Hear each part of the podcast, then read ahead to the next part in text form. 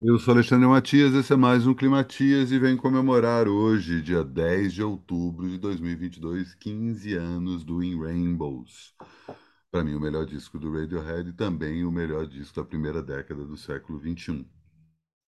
Vi essa efeméride logo no começo do dia, eu falei, cara, eu vou aproveitar para gravar um Climatias sobre isso, porque não é simplesmente o aniversário de um disco, tem uma mudança aí de paradigma crucial que esse disco acaba é, proporcionando para a gente como um todo, para quem gosta de música, para quem escuta música, não só para os fãs do Radiohead.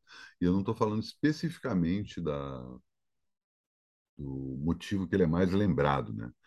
Não custa lembrar que naquele longínquo 2007 a banda colocou esse disco gratuitamente, ou melhor dizendo, quem quisesse pagar poderia pagar o valor que quisesse para ter o download. É aquele momento em que os downloads ainda eram mais é, populares do que o streaming, que a qualidade da internet, especificamente é, nos, nos desktops, ainda estava meio que começando a caminhar, né? Não custa lembrar que eu estou falando de um ano que o YouTube tinha apenas três anos, tinha acabado de ser comprado pelo Google e estava ali se tornando uma plataforma de troca de informações. O próprio MySpace, uma das primeiras redes sociais a ter uma enorme popularidade, também baseava a sua popularidade na ascensão do streaming, né? Não custa lembrar que o MySpace você não, em alguns casos você até conseguia, mas a regra você só conseguia escutar a música que o artista oferecia. E também aqui no Brasil a gente teve o equivalente disso, que era a trama virtual. Essa sim tinha não só a opção de download, como em alguns casos você podia fazer o download e a grana ia para o artista. E essa mudança que o Radiohead faz com o Rainbows, ela é crucial no que diz respeito a a essa transição aí do download para o streaming, mas também ao, a discussão sobre o preço da música. Né? Radiohead parte do pressuposto que as pessoas vão baixar o disco de graça mesmo, mas se elas puderem dizer quanto que elas vão pagar por aquele disco, eu acho que é, é razoável pensar isso, né? E jogaram essa questão para muita gente, que para muita gente quis dizer Radiohead está dando seu disco de graça, você entrava no site da banda, fazia um cadastro rápido e dizia quanto você queria pagar por aquele disco, inclusive zero dólares. Né? Ele colocava ali a opção de você não pagar nada para conseguir o download. Na hora que você colocasse a quantia que você queria pagar, que você podia pagar tanto por cartão de crédito quanto, se não me engano, pelo PayPal também, que já existia PayPal naquela época, posso estar errado, mas enfim tinha já essa possibilidade de você fazer o, o pagamento online e na hora que você é, desse o ok ali, dizendo qual fosse o preço, podia ser zero dólares ou 200 dólares, você dizia quanto queria pagar.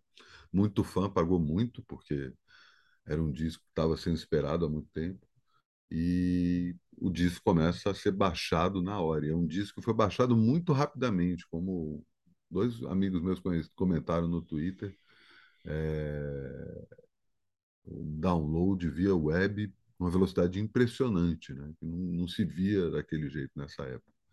Aos poucos a gente foi fazendo essa transfusão aí lenta do download para o streaming, né? Não custa lembrar que apesar dos, das interfaces serem diferentes, a gente está falando basicamente do mesmo trabalho, né? A diferença do download para o streaming é que o streaming faz com que você escute o download à medida em que ele está sendo feito. E quanto melhor a velocidade da internet, mais rápido toca, né?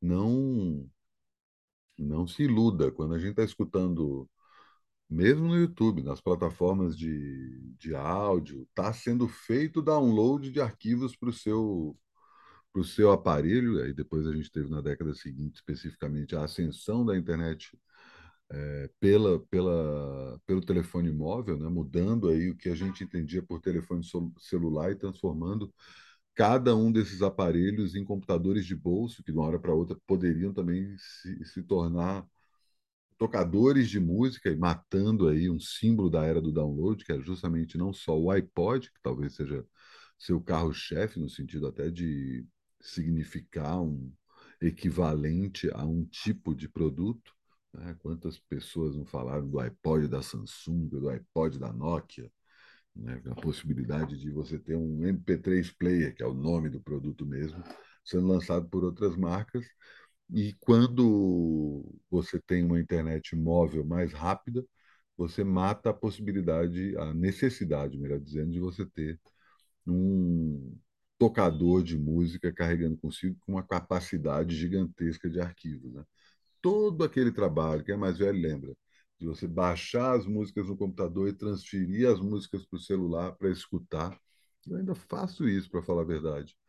Porque é isso, às vezes não pega internet em alguns lugares. Né? Ando muito de metrô, por exemplo, tem alguns pontos em São Paulo que a minha operadora não, não funciona no metrô. Eu não vou parar de ouvir música. Né? E também eu já acho complicado a questão do, do streaming no que diz respeito a. Porque, eventualmente, né, as plataformas de streaming podem acabar. Então, quando o artista vira e fala, lancei meu disco, eu falei, existe físico? Não, mas é caro. Eu falei, cara, faz o físico só para ter. Porque vai que um dia acaba essa porra. E, eventualmente, quando você está fazendo um show, e aí fica essa dica aí para quem faz, quem é artista, para quem vende produto, porque depois você faz um show, você tem uma empolgação que faz com que as pessoas acabem comprando discos, mesmo sem terem onde ouvir aquilo. Eu ainda tenho onde ouvir meus CDs, ainda consumo CDs, não é um hábito que deixei para trás, e muitos artistas me mandam discos, faço questão de receber os discos, porque é isso, né? Hoje está no Spotify, nas plataformas de áudio, mas pode ser que daqui a 10 anos essas plataformas nem existam mais. Né? Tá aí o YouTube como principal sobrevivente desse período, né? Que eu estou falando exatamente esses 15 anos para trás. E que continua com arquivos dessa época, né? Não tem o que comparar, por exemplo, qualquer Spotify, Deezer da vida com um acervo gigantesco que o YouTube tem. Primeiro que o YouTube não é só áudio, né? Então tem uma quantidade de vídeo gigantesca, muito maior, né, do que qualquer outra dessas plataformas que já estão incluindo vídeo, algumas delas mas a questão de ter muito áudio que os artistas foram lá e subiram por conta própria, né? não precisaram passar para uma distribuidora, lançar o disco propriamente dito. Mas a principal mudança que o Radiohead provoca com Rainbows não diz respeito à internet, quer dizer que está ligado uma coisa à outra, mas eu não estou falando especificamente de do consumo do disco usando a internet como meio, e sim do fato de você ter uma imediata uma, o produto ser imediato. Vou correr o risco de errar a palavra aqui. Imediatez. É isso, né? Imediatez. É, é isso. Do produto. É, quem estava lá lembra. O, o Radiohead foi fazendo uma espécie de um diário online, eles sempre foram muito ligados à internet, das gravações desse disco, que seria o próximo, o sexto disco da banda. Né? Eles tinham acabado de lançar o I Might Be Wrong, seu primeiro e único, até hoje, disco ao vivo, e logo depois de ter lançado a dobradinha de, de discos KJ e Amnesiac, ali entre 2000 e 2001. Discos importantaços, mas eu acho que discos, de alguma forma, ficaram datados. Não os discos inteiros, né? Tem grandes momentos nos dois discos. O Guilherme Werneck estava perguntando se eu colocava o KJ nessa disputa. Né? O KJ pertence ao século XX, né? apesar de ser do ano 2000, mas pertence à década, primeira década desse século, porque eu trabalho com a lógica de que a década diz respeito ao ano da dezena do, do disco. Você pode contestar isso, mas é um, basicamente uma, uma forma de organização própria.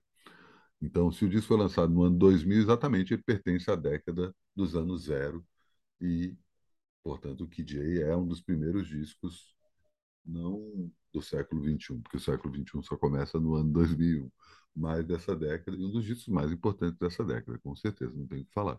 Mas é um disco que você vai escutar algumas músicas, elas soam datadas, né? Eu comentei aqui outro dia que eu estou ouvindo muito a Fex Twin.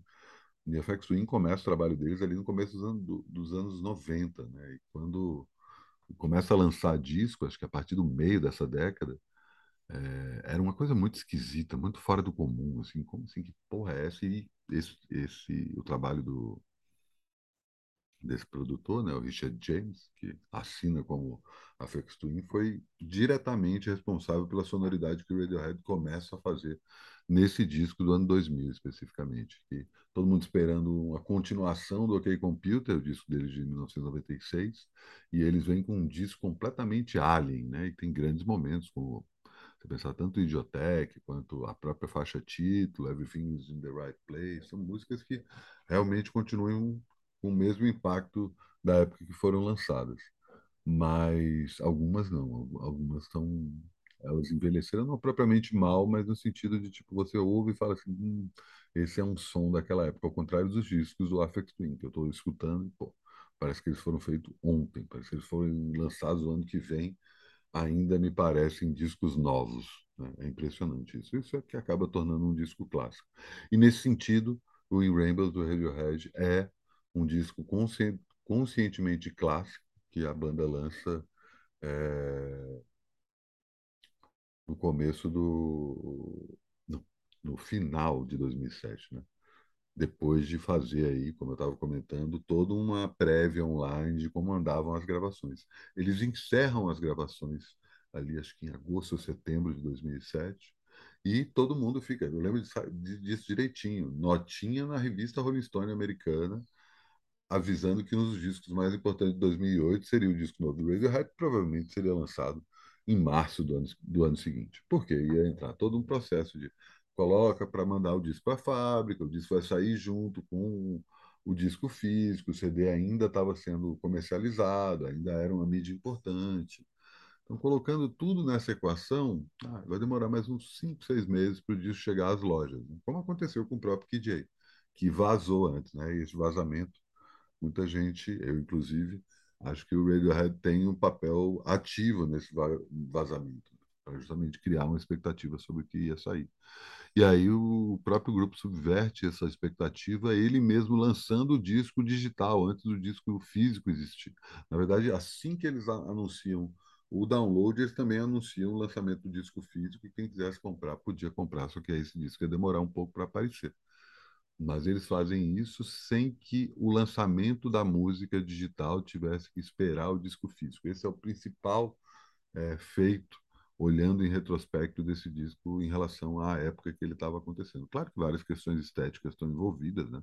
É um disco que a consciência de ser um disco é, que tinha uma expectativa muito grande e, ao mesmo tempo, para onde o grupo pode ir, faz com que eles prefiram trabalhar com faixas que eles já vinham tocando ao vivo há muito tempo. Não tem nenhuma música 100% inédita no Rainbow, são todas as músicas que eles já vinham experimentando antes do disco ser lançado.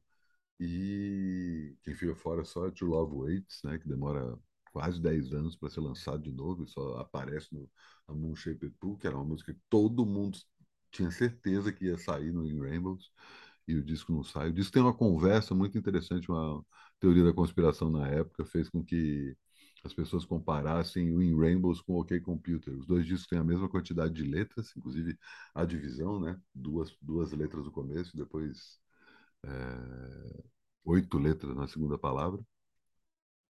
É, e também a coisa do um começa com, com O e o outro começa com I.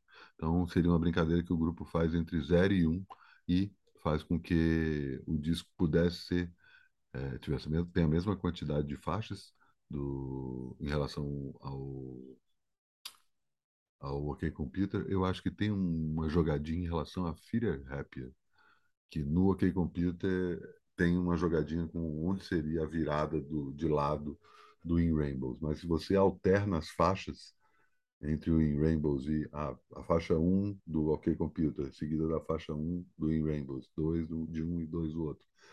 Se você fizer essa playlist, tem toda um, uma história que é contada aí. Bem interessante esse papo. Enfim, abre também essa possibilidade dos fãs poderem criar multiversos a partir disso.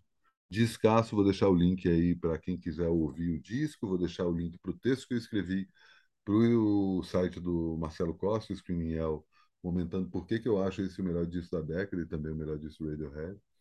E também o link para a apresentação ao vivo deles no programa do Nigel Godrich, o In the Basement, que eles apresentaram esse disco pela primeira vez ao vivo, também online.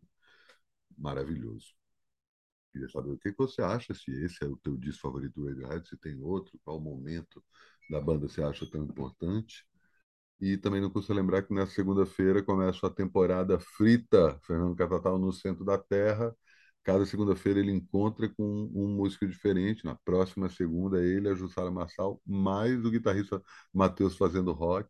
Na outra, ele com a Ana Viz. Finalmente tem ele com a Ima e o Edson Van Gogh, que é o guitarrista da banda do Jonathan Doll, e ele começa a sua temporada com é, o Kiko Dinucci. Fernando Catatal e Kiko Dinucci no mesmo palco. Só tenho isso a dizer. E amanhã, Paula Cavalcante, baiana, que já chegou, já está em terras paulistanas, é... apresenta aí pela primeira vez ao vivo seu trabalho Corpo Expandido. Vou deixar o link aí para quem quiser comprar tanto o ingresso para o show do Catatal quanto da Paula dessa semana. E dois shows que prometem pacas.